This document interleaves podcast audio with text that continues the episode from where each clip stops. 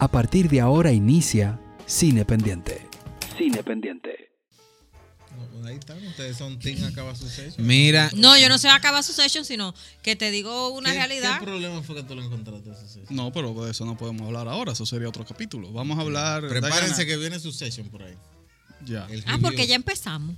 Claro, Sí. así en vivo. este hombre, así de, este hombre divino. A mí no, yo lo digo honestamente que a mí llega un momento de que me harta un poco. Bueno, a mí me parece una matar serie al muy padre, buena. ve.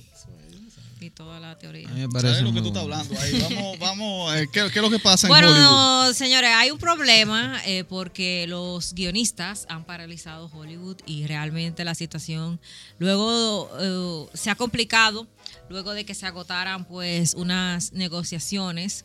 Eh, el sindicato de guionistas, eh, la WGA, 11 mil miembros eh, eh, votaron para irse a la huelga.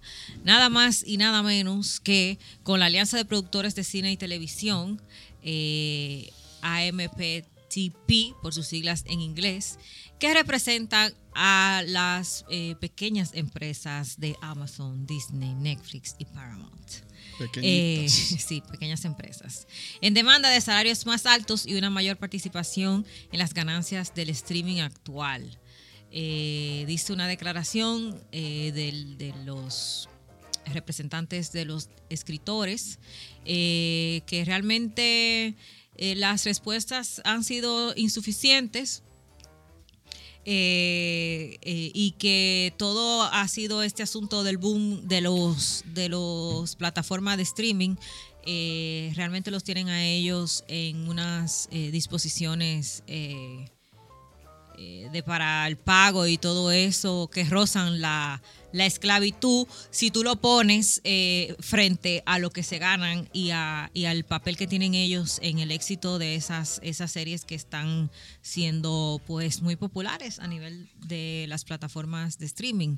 Hay que recordar que en el 2007-2008 hicieron una huelga también que paralizaron por un tiempo eh, también el asunto de la industria de Hollywood y que eso fue una pérdida de unos uf, como 2 mil millones de dólares y que eh, repercutió en producciones que estaban en ese momento, pero que ahora eh, di- los más afectados en estos momentos son los late nights, como el de Jimmy Fallon y ese tipo de, de programas que Que han- esos, esos que son. los programas que son en la noche, son diario, diario. en la noche, que tienen todo un, un, un- Un team. un- un team de escritores que son la gente que están atentos a todo lo que está pasando para poder armarle a ellos. Los Saturday Night eh, Live, todo exacto, Saturday Night Live, para amarle todo ello a esa producción que uno disfruta tanto, todo ese equipo detrás de esos chistes, detrás de esas entrevistas, detrás de todo lo que se prepara cuando llega un invitado, toda esa gente eh, no está dispuesta a ir a trabajar porque no están siendo pagados eh, justamente. O O sea, que James Corden se fue en el momento preciso. Sí, bueno, eh, gente como Jimmy Fallon y no me acuerdo cómo que se llama el otro. Jimmy eh, Kimmel, exacto, han, han, han dicho que ellos van a asumir, Stephen Colbert. exacto, que van a asumir el pago, el pago del equipo para que ellos puedan seguir trabajando, porque realmente eh, eh, sin ellos eh, no lo pueden hacer, porque ellos lo que hacen es que siguen un guion. ¿Y eso se- y el sindicato permite eso? Que una parte rompa la huelga en ese sentido porque Eso, eso está interesante, ¿verdad? van a recibir el pago aparentemente, directo. ah, aparentemente eh, eh, costo, es posible, propio- es posible porque ellos eh, dijeron que lo van a asumir. Eh, porque creo que, no recuerdo cómo es que se llama esta serie, que está muy popular, eh, que fue nominada y que el escritor eh, tuvo que hacer, coger un fiado con la tarjeta, nuestra crédito, para ir a los premios. Ah, Porque imagínate, y, y después que dije, "Oh, el, el- el show súper exitoso y a mí no me pagan lo suficiente, porque lo que hacen es que le pagan un mínimo a los, a los eh, escritores, no lo involucran en las ganancias del streaming, los excluyen y una serie de, de- de asuntos que sí tienen otros gremios que se benefician de eso, que han que ha venido parte de la discusión por el asunto que ha traído a la mesa el negocio del streaming, que ha cambiado completamente la forma que se hacía el negocio antes. La, la, también la, la parte, la- uno, uno de- los temas en disputa muy fuertes es que pedían entre las compensaciones un total de unos 426 millones de dólares y ellos le dicen no, lo que hay es 89, papá. Entonces, eso es lo que hay. 89 millones de dólares de 426, tú verás que va a haber un desacuerdo muy grande. Entonces también hay un tema con los residuales, o sea, que es como lo que cobran los, los Sí. fees que cobran los, Eso rega- regalías, los autores, eso, sí, de esas regalías, que, que son ínfimas. O sea, un, en un mes te, te, mucha- te pueden poner los que le, 75 lo- que le- lo- los que De dólar. los que logran cobrar los que logran cobrar, cobrar Cobrar. porque por ejemplo por ponerte un ejemplo Jennifer Aniston ella siempre va a cobrar por sus por cada vez que se emita Friends pero no se sabe no sé si con el caso de los guionistas de Friends ellos cobrarán lo mismo No, si, Y si cobra, no entonces- va a cobrar, va a entonces cobrar dice. Hay una pancarta que se hizo muy famosa, muy viral, que decía eh, eh, The Office era. The Office, sin los escritores, era, eh, era es The Apprentice. Definitivamente. Pero que también. en Ah, no, eh, Succession es. Hay, hay unos. Succession sin los escritores es The Apprentice. Bueno, que yo vi unos chistes también que decían de que por lo menos ya Succession se acabó y no la van a dañar. Ajá. Porque hay algo clave en eso, que aparte de esos shows que tú dices que es un diario, etcétera, pero hay un tema de que las series que aquella vez cuando pasó la crisis se vieron afectadas. Y ¿Cuál, hubo cuál? series, Ah, la- hubo un- 2007. la de 2007, hubo muchas series que se dañaron. O sea, había series muy populares como Héroes, no sé si las recuerdan, que se vio muy, afectada muchísimo y esa serie se fue abajo y perdió todos los seguidores y todo lo que tenía. la Entonces, dañaron. La dañaron. Entonces hay un, ahora un miedo con eso de que series populares que todavía están en el, la palestra. Y se otras que a están, pique otras que están en hall, como en el caso de la secuela de Game of Thrones, eh, House of Dragons, y la otra parte que es la de la de eh, Lord of the Rings, House of the Rings, algo así, la del Señor de los Anillos. Smiley, enfócate. No, no, yo El no. anillo, el anillo Señores de los anillos, mira, cero. Cero. Cero. Ah, nada, pero sí de los dragones sí sabes tú, ¿verdad? Tampoco, Tampoco. los Game of Thrones tampoco me, me encantan. Ah, bueno, anda el diablo. Bueno, pero entonces, bueno, pero entonces ese tipo de series que están en producción eh, están en peligro porque sin los guionistas eh, poca cosa. que Sin los guionistas, sin los guionistas todo es un problema.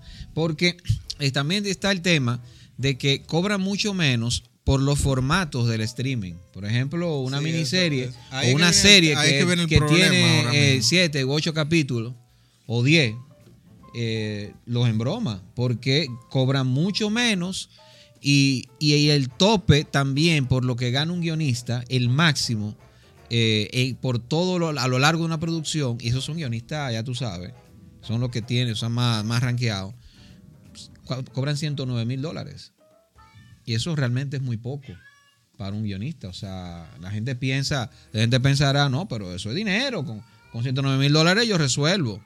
Pero la verdad es que no, no, no, es muy poco dinero lo que, lo que están devengando lo- los guionistas y son la parte neurálgica de una producción audiovisual. Y fíjate que lo irónico que cuando se dio la huelga a la vez aquella y, y a raíz de una decadencia en lo de las películas, decían que era porque los guionistas buenos habían migrado al streaming, como es el caso cuando estaba House of Cards y todo ese tipo de series que salieron, esa, esa primera camada Exacto. de series que fue lo que conquistó el streaming al público. eh, se, se alegó que era porque los guionistas venían huyendo de las condiciones, eh, de las malas condiciones que tenía la industria del cine en Hollywood. Se le echó para atrás la Sí, entonces ahora, ante el boom del streaming y sobre todo ante la voracidad del público que te ve una, una serie de 16 capítulos, 20 capítulos, tres- dos temporadas, lo que sea, te la ve en un fin de semana, quiere más. Entonces, entre, el, entre el- lo volátil que puede ser, si puede ser un éxito como no, como no, No se pueden Mientras tanto, el estudio o la plataforma de streaming está invirtiendo un dinero en estas producciones de esta serie para poder tener siempre contenido y no siempre suelen ser populares. Exactamente. Es lo que ellos alegan para contrarrestar el argumento de que no le están pagando y que las condiciones que le tienen son casi infrahumanas porque, porque los tienen eh, en un cuarto aparte, que no necesariamente eh, son reputados, que inclusive eh, están contratando aprendices o gente que no está invol- muy involucrado en la industria, pero quiere tener una oportunidad para que vayan desarrollando la historia, pero es para no pagarle lo que le correspondería a una gente que tiene experiencia o que, o que ya tiene en sus hombros el éxito de, por ejemplo, un House of Cards, que te escribió Game of Thrones o, o participó en este tipo de Los cosas. Sopranos. O Los Sopranos, ¿tú me entiendes? Este tipo de series que son muy cosas, entonces ya eso tiene un costo. Y ellos no lo quieren asumir. No, sí, no mira, asumir, dicen, eh, para, para que tengan más o menos una idea de cuánto gana un guionista en Hollywood, el sueldo mínimo, 4 mil dólares. Ese, ese es el tope. 4 mil, 5 mil dólares. Sí, ¿no? sí, sí, Eso es el mínimo. cuatro mil Pero, pero dólares. por semana. Por semanas. O sea, parece un sueldo bast- bastante bien, porque si tú lo multiplicas por 4, estaríamos hablando de 20 mil dólares. Pero resulta que, eh, en- como ha cambiado la forma de escribir y los tiempos, entonces resulta que ellos tienen que eh, aceptar un contrato más. por tres semanas y luego ver si pueden conseguir dos semanas aquí o tres semanas ya, ¿no? Sí, e- eso es lo que ellos dicen, que hay una uberización del oficio. Ya. Así lo han dicho. Exacto. Literalmente lo- lo- los principales dirigentes. Pero yo tengo, yo tengo una. Yo tengo una tesis con esto.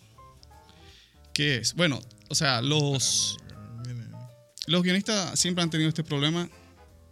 O sea, estamos hablando de huelga desde los 80, ¿verdad? Cada vez que los formatos cambian de distribución, ah, viene No, una el tecnología sindicato que más huelga hace. La última huelga Bien. en Hollywood, que fue 2007, fue de ellos mismos. Es que claro, cada vez que viene un cambio en el negocio, a ellos los quieren dejar fuera de la repartición. Entonces, eh, por eso tienen que Sí, hacer no, y, que, y que, por ejemplo, los otros gremios, Claro, los vale. otros gremios, aparentemente, eh, superado las trabas del principio, parece ser que está muy establecido porque hay unas reglas que tú tienes que cumplir. Por ejemplo, yo recuerdo, eh, tú sabes que siempre hay que tener el momento de Benicio del Toro. Eh, tú sabes que fue reconocido recientemente en los premios platino, le dieron Ok. un- un- el máximo reconocimiento a él y que estaba muy emocionado. Me sorprendió mucho porque está vivo, ¿no? Hace mucho que no lo veía. Eh, ¿Qué te iba a decir? Cuando la película American La saca, Gangster, Benicio la saca. American Gangster, que está Russell Crowe y está Denzel Washington, inicialmente el papel que hace Russell Crowe lo iba a hacer Benicio del Toro. Pero que en el transcurso de que iban a empezar la grabación, cambiaron de, de- de productor, cambiaron de director o algo así, y tuvieron que, eh, en el tiempo que iban a grabar esa película, eh, no lo hicieron. Pero a Benicio le pagaron por ese papel. Porque el sindicato de actores establece que si a mí me, me contratan para hacer un trabajo y que yo guardo en mi agenda ese mes de abril Claro, del y- 2023, Que se supone rechazar otros se supone trabajos. que ya yo no voy a hacer otras cosas. Si yo no tengo que ver si la película se da o no, pero lo de abril me lo tienen que pagar como si yo lo hubiera trabajado. Pasó el tiempo de, de que habían con- eh, concertado para grabar, que él estaba, y cuando se retomó la idea de la producción, ya él no podía. Pero ya él- le pagaron, le pagaron eso y bueno, ya después lo terminó diciendo eh, Russell Crowe. Pero lo que te digo es que aparentemente el gremio que, que más maltratos tiene por la cantidad de exigencias que tiene que hacer y de manifestarse, decía, ah, no, pues yo no voy a... Aquí no se tira una letra más. Son los guionistas. Son los guionistas. Mira, eh, te decía que los ellos vienen luchando cada vez que se, se transforma el negocio, ¿verdad? Porque lo quieren dejar fuera. Eh, en el 85, 84 eh, vino el, video, ¿no? El video.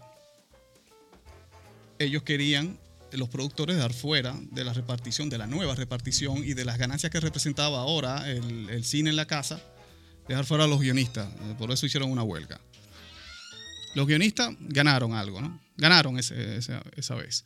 Luego otra huelga a finales de los mismos 80, por la, por la misma situación, otro cambio. Y entonces la del 2007, todos recordamos que fue por el asunto de, de- de los streaming y, de la, y de las películas eh, que se vendían y se rentaban online, ¿no? que también querían dejarlo fuera de la repartición de ese nuevo esquema de negocio. 150 días duró la huelga, que ha sido la más larga. Lograron, lograron que sus peticiones se escucharan. No en su totalidad, pero no, pero los productores estaban más A favor que de lo que ellos menos, pedían. res- re- menos resist- reticentes. Sí, porque Edwin dijo que de 400 millones que ellos No, piden, y ahora le ellos quieren dar están- 80. sí, Eso sí, es un sí. insulto. 426 me Eso parece es- el monto. Ellos ahora están... eh, Entonces, ¿qué pasa? Hay puntos que presentan lo- lo- los escritores para discutir y los productores dicen que no hacen, no hacen contraoferta, dicen no ya. O sea, un rotundo no. O sea, no hacen. Porque en estas discusiones, el protocolo que dice es: yo te hago una oferta, tú me haces una contraoferta. Pero no, no hay contraoferta. Es decir, que los productores están confiados en no retroceder. ¿Y tú sabes por qué? Que es lo que yo pienso, ¿no? Porque pueden encontrar otro, otro guionista, cualquier gente que, que lo No, pueda hacer. esto va más allá. La inteligencia artificial. Los, los propios guionistas, los propios guionistas han estado utilizando a, a inteligencia artificial como asistentes. Cuando están Bueno, escribiendo, cuando bueno. están Ya- escribiendo, ya sí se jodió esta vaina. cuando están escribiendo y se encuentran, por ejemplo, con un bache, como se encuentran los, los escritores aquí del cine dominicano, que se encuentran con un bache ¿Será que no salen le- de un y- bache? No, se, se encuentran con un bache, pero ellos lo resuelven. Ellos lo resuelvan, le dan para Bueno, allá. Le dan La- para allá. Ah, que, Que, la, ¿cómo? que, le la, dan para allá. que la resolución, bueno, Entonces parece ser bien. que estos escritores, estos guionistas están utilizando la, artifi- la arti- eh, inteligencia artificial como para resolver ciertas cosas en, en un momento determinado que, que necesitan esa ayuda, como un asistente, ¿no? Eso los productores lo saben. Y en el momento en que los escritores, parece que adelantándose a cuidado, sí, aparte de lo que dice Dayana, que están contratando eh, muchachos sin experiencia y cosas, que no se sindicalicen, cuidado si están pensando también en utilizar la inteligencia artificial, porque ya la te- inteligencia artificial se está alimentando de, de los guiones que han escrito ellos mismos.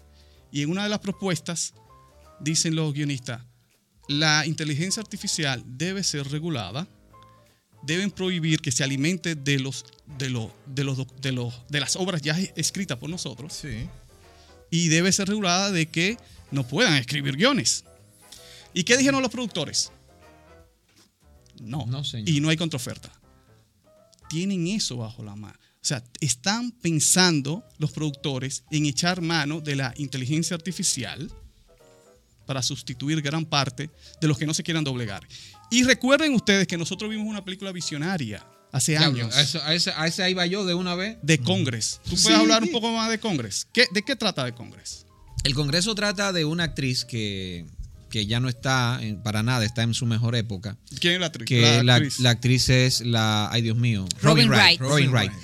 Robin Wright, Mi de- amiga Robin que Wright. tiene, ah, vive, vive, digamos que ah, en un, casi en un, bueno, en un, en un, en, en un, en un, ¿cómo se llama esto? Eh, Domo.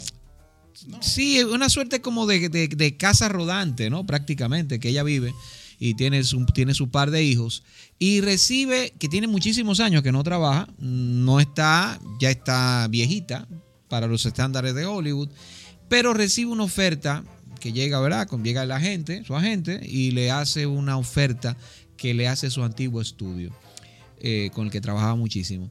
Eh, y le ofrecen quedarse con su, una caracterización de ella. Y le ponen una serie de cables, una serie de cosas, para de alguna forma eternizar su figura Con inteligencia artificial. con inteligencia artificial.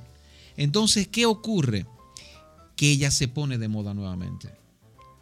Ya no es ella, sino esa que de alguna forma clonaron.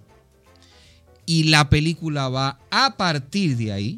Pero la ponen a firmar un contrato de que Claro, no puede la trabajar ponen a firmar un contrato de que no puede Se trabajar más. apropiaron de su imagen. Se apropiaron de su imagen y no puede cobrar tampoco todo ese dinero que se que reditúa su imagen. Pero esa está. y se pone nuevamente de moda. Una cosa, está pero, como pero, la de pero Al. Pacino, que es Simón. Como Simón también. Claro, está, está, que es basada en una novela de, Stanis, de Stanislaw Lem, que es el mismo de Solaris. La, mítica Solaris que llegó a la pantalla eh, Tarkovsky, pues tiene otras cosas, ¿no? De, de otras derivas interesantes que habla de este mundo de la inteligencia artificial. Si es como tú dices, que es ya lo que tú dices, pero que lo me endoso totalmente a lo que tú dices, están feos los guionistas. Sí, es una. Yo, yo veo Están que jodidos. eh, eh, los productores tienen dos, dos, dos oportunidades para joder a los guionistas. Que es esa, ¿verdad? Que poco a poco se va desarrollando. La inteligencia artificial va a un ritmo increíble. Obsceno. Esa o, o la otra que también se lo han propuesto ellos mismos, los productores, a los guionistas, le dicen, bueno, eh, si ustedes quieren le pagamos diario. Se lo han dicho. Si ustedes quieren, vengan y nosotros le pagamos por día. Como los maestros. y los Así, no- así los productores no tienen compromiso de seguro médico, de nada, son freelance.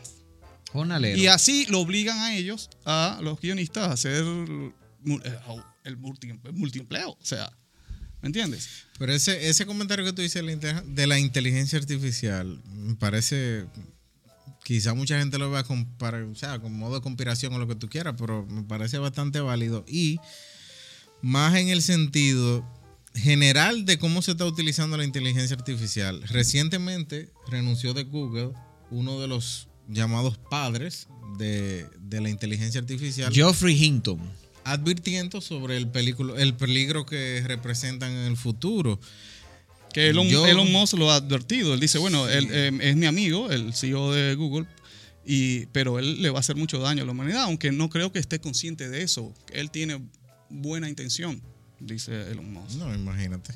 Va a decir que no. Sí, pero, ya lo que él creó. pero en todos los aspectos, escapa en todos los control. aspectos, yo como arquitecto, para mí eso es un, o sea, es un miedo real. Obviamente la creación humana siempre va a ser superior, pero el problema de la inteligencia artificial es que se basa en la creación humana y hace esos algoritmos y crea algo relativamente normal o con una visión normal del mundo. Entonces es peligroso y eso habla mucho también del consumo mediático que tenemos a diario y de lo que se ha convertido en una cuestión totalmente de factoría, de consumo, consumo, consumo, consumo, que, te, que tú vas a tener esa posibilidad de tú tener una inteligencia artificial que te haga un guion para tú ponerle a la gente algo que ver, Claro. sin tener que ver la calidad de lo que tú estás viendo. No, claro, Solo por consumo. Entonces, literal, es una Como fábrica. usarlo como el famoso ruido blanco. te, te suena cuando tú lo piensas, todas las revoluciones que han tenido las industrias, todas las revoluciones industriales que hemos tenido, que es el producto. Qué rápido se fabrica el producto. Mientras más rápido lo consumimos, qué costo, mientras menos costo tenemos, más se produce. Y por ahí que vamos. Bueno, mira, de, de hecho, o sea, el- la- por eso es que el, el cine de arte, el cine de autor, el cine que no se debe a reglas y que rompe parámetros, es un cine que se la, se la va a poner muy difícil a, a la inteligencia artificial, Sí. ¿no? Pero hay una gran masa que está acostumbrada a unos guiones lineales, unos guiones llenos de referencias, de nostalgia. Esos son datos que una inteligencia artificial Claro, la maneja a la perfección. Por ejemplo, ponme aquí como algo. A ver, no sé si me entendieron. No, te entiendo Claro, perfectamente. claro. Como algo que vimos en, en, la, en, en Guardianes de la Galaxia. Una referencia que a uno lo pone, oh, pero, pero inclusive conquista al que le gusta lo de autor. No sé si recuerdan. Sí. El personaje, no recuerdo cómo se llama el personaje, pero es como un poderoso, que es el primero que hace mucho, mu- causa muchos problemas en el lugar donde viven los guardianes de la galaxia. Superman. Sí, un- especie una suerte de Superman que, le, que dice, eh, ¿qué usted oye, jefe? Creo ya, ¿verdad? Eh, sí, el fulano de Tom. Oye, yo estaba escuchando a King Crimson. O sea, Un ese gancho tipo- ahí. Es un gancho. Es un gancho para el Caímos que. Ah, usted le gusta música de Caímos autor. en el gancho, ¿Usted le gusta el, rock de autor? Ok, mira, usted tiene una referencia también. Entonces salgo yo diciendo, no, espérate, esta película no solamente es cultura pop, también habla, también habla del arte y de la resistencia. Claro. Entonces, ese tipo de cosas es muy peligrosa. Y, y yo no sé, José Maracayo, si, si de repente puedan conquistar hasta el cine de autor, porque es que los, algo, los, la inteligencia artificial se está alimentando inclusive de lo que tiene el arte, que es de hacer sublime las imperfecciones. O sea, la- eh, eh, una obra de arte tiene imperfección. Una obra de arte no es algo impoluto. No, claro. Porque si es impoluto, pues no tiene alma, no tiene espíritu. Claro. Pero hasta eso lo hacen. Hablando de King Crimson, eh, hubo un, hay una aplicación que ahora no recuerdo cómo se llama, porque la gente piensa en chat GPT y le dice inteligencia artificial a chat GPT. Chat Es GPT una- nada más escritura. Es una de ellas. Pero una de arte eh, copió al, pero perfectamente a In the Court of the Crimson King, que es el primer álbum de King Crimson y que tiene la cara aquella como de, un- de un- a- de alguien rojo, en rojo, digamos haciendo un lamento, sufriendo. Sí. Óyeme, la portada es perfecta por lo que te digo. O sea, tú no sientes que fue hecha por, un, por una inteligencia artificial. Lo hizo un hombre, lo hizo una mujer. Entonces, para mí, para Sí, mí eso es Es pavoroso. una cuestión tan peligrosa, señores, que históricamente eso va a traer problemas. Porque cuando tú le enseñas a una gente de 20 años en adelante y que ve una foto del Papa, como se han hecho famosos en estos días, una foto del Papa con abrigos caros, haciendo un, un reguero de cosas. Si, eso, si esa línea se pierde, tú no vas a poder decir que eso no pasó.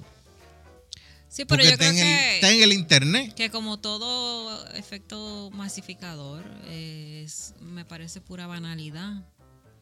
Porque al final al cabo, si lo que tú estás tratando es de quitarle a la gente la capacidad de pensar y hacer las cosas por sí mismo, que es hacia donde se dirige la humanidad, pero tú no curas enfermedades con eso.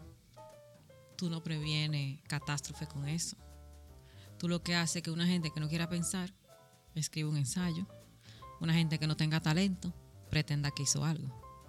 Entonces tú lo que le estás dando un sello de validez a la estupidez que se ha convertido la humanidad últimamente. Y al final, al cabo, toda esta modernidad del hombre que salió de la cueva, se paró, hizo el fuego, estamos ahora, aunque yo le pongo una cosa que me haga una tarea.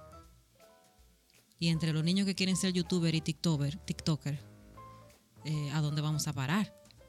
No, ya. No, pero que al- al- Eh, eso, eso va a beneficiar ya. a, los a, A los que manejan y crean eso. A los que manejan y crean eso. Es el que, se quieren adueñar del mundo, Del mundo. y tener una granja de individuos suene- que consuman suene- aunque y que suene- no cuestionen. Claro. Consuman. claro, y el Pero gran- va bien el plan entonces. Sí, Va bien. El gran problema de eso que tú dices es que vivimos en la dijo, famosa caverna de Platón, ¿no? Donde los hombres, ¿verdad? Donde los hombres que estaban en la caverna, que ven una sombra, piensan que es la realidad, pero no era nada de la realidad.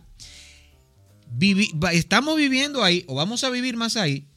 Y peor aún, el que cree que salió de la caverna de Platón, sigue en ella. Estamos cogidos. Es como Matrix, ¿no? Pero eh, el punto de eso es, primero eso que dice Diana, que literal, aunque suene una historia de villano hollywoodense, es que se quieren apoderar del mundo y quieren tenernos a nosotros como los cerditos en la granja consumiendo. Lo grande de esto es que esto no lo han dicho. En todos medios artísticos no han, no han hablado de esto. No lo han dicho, no, están, están, están accionando. Están, y, y uno como que todavía... No, no lo termina de Ahí creer. está Black Mirror que nos lo enseñan así. eh. Sí, sí. Black- Y- sobre y- todo las tres primeras temporadas. Después de ahí, eh, el mismo creador dijo, me fui de boca. salir Hice, lo, hice ¿no? más de lo mismo. El mismo una- creador lo dijo. Eh, eh, Es un ejemplo de lo que estamos, de lo que estamos hablando. Señores, en el siglo, en el libro 21 lecciones sobre el siglo XXI del señor, del más influyente pensador, eh, Yuval Noah Harari, él habla de que dentro de unos 25, 30 años, los principales empleos para los seres humanos serán de cuidadores en asilos. Que eso hasta ahí quizás no va a llegar la inteligencia artificial o los robots, la robótica, sino que los seres humanos van a ser, van a ser imprescindibles para ese tipo de trabajos. Lamentablemente, guionistas, hacia allá que se dirigen ustedes también. Sigue la conversación en nuestras redes sociales arroba cinependiente rd. Cinependiente RD.